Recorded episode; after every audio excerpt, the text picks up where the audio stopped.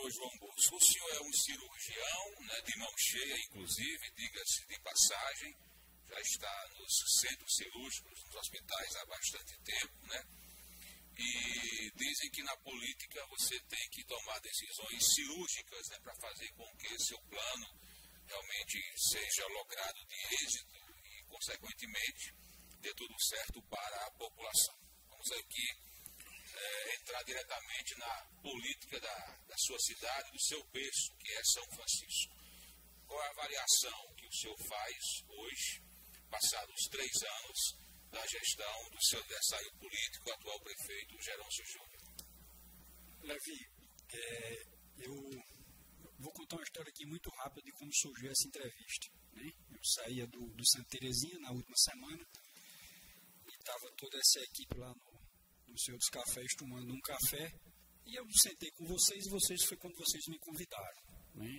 Eu acho que foi Peterson que me perguntou, que me fez essa pergunta, se o atual prefeito, o Gerôncio Júnior, tinha, tinha cumprido com, com tudo aquilo que, que prometeu no debate que foi realizado pelo sistema Diário do Sertão, na cidade de Cajazeiras, durante o período eleitoral.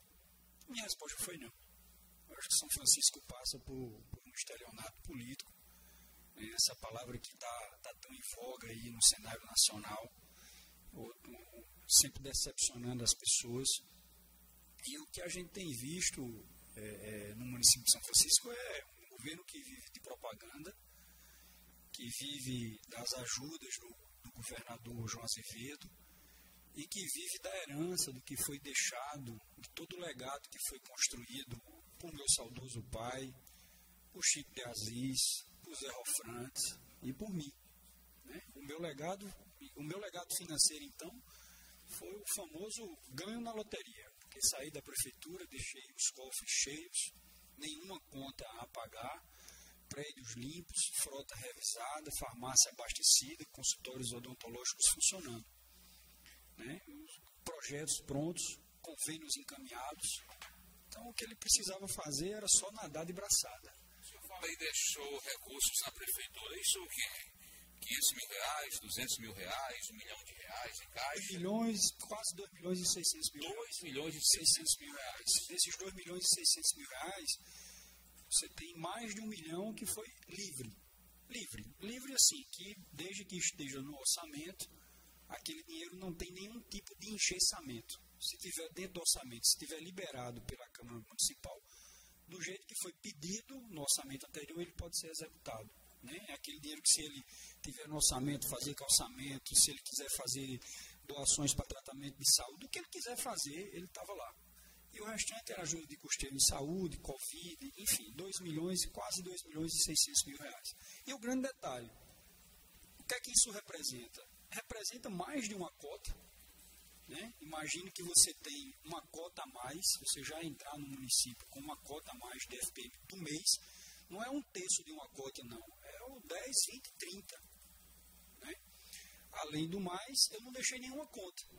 Para você ter uma ideia, o texto de férias dos, dos funcionários a gente pagava no final de janeiro.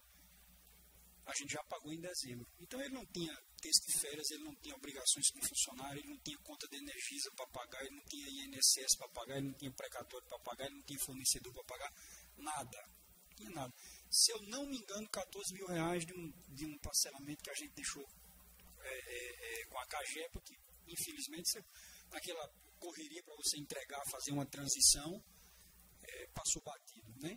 Mas um, a eleição foi no domingo, na terça-feira nós é, mandamos um e-mail para constituir uma comissão de, de, de, transição, né? passamos, temos todas as informações, algo que a gente fala muito em transição, tem muito essa conversa é, republicana, mas que na prática isso existiu e algo inédito aqui em Souza, em toda a região, como nunca foi feito em nenhum lugar. Como assim, eu não, é, isso até porque se fazia, era o mesmo grupo, mas eu não recebi isso do meu próprio grupo, né? até porque era uma, era uma continuidade, mas eu fui me adaptando ainda com, a, com o passar dos dias já na gestão. Ele não, ele teve esse privilégio de antes receber todas as informações, tudo como manda realmente, da melhor forma republicana possível, foi feito para ele.